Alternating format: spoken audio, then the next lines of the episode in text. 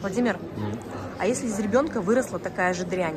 Ребенок в наказании нелюбви к матери наказан природой, не имеет здоровья, выкидыш на позднем сроке беременности, третья попытка видеть бесплодного мужа и неустроенность в жизни. Все это результат слепой любви к отцу? Измордованная жизнь, изнасилованная душа?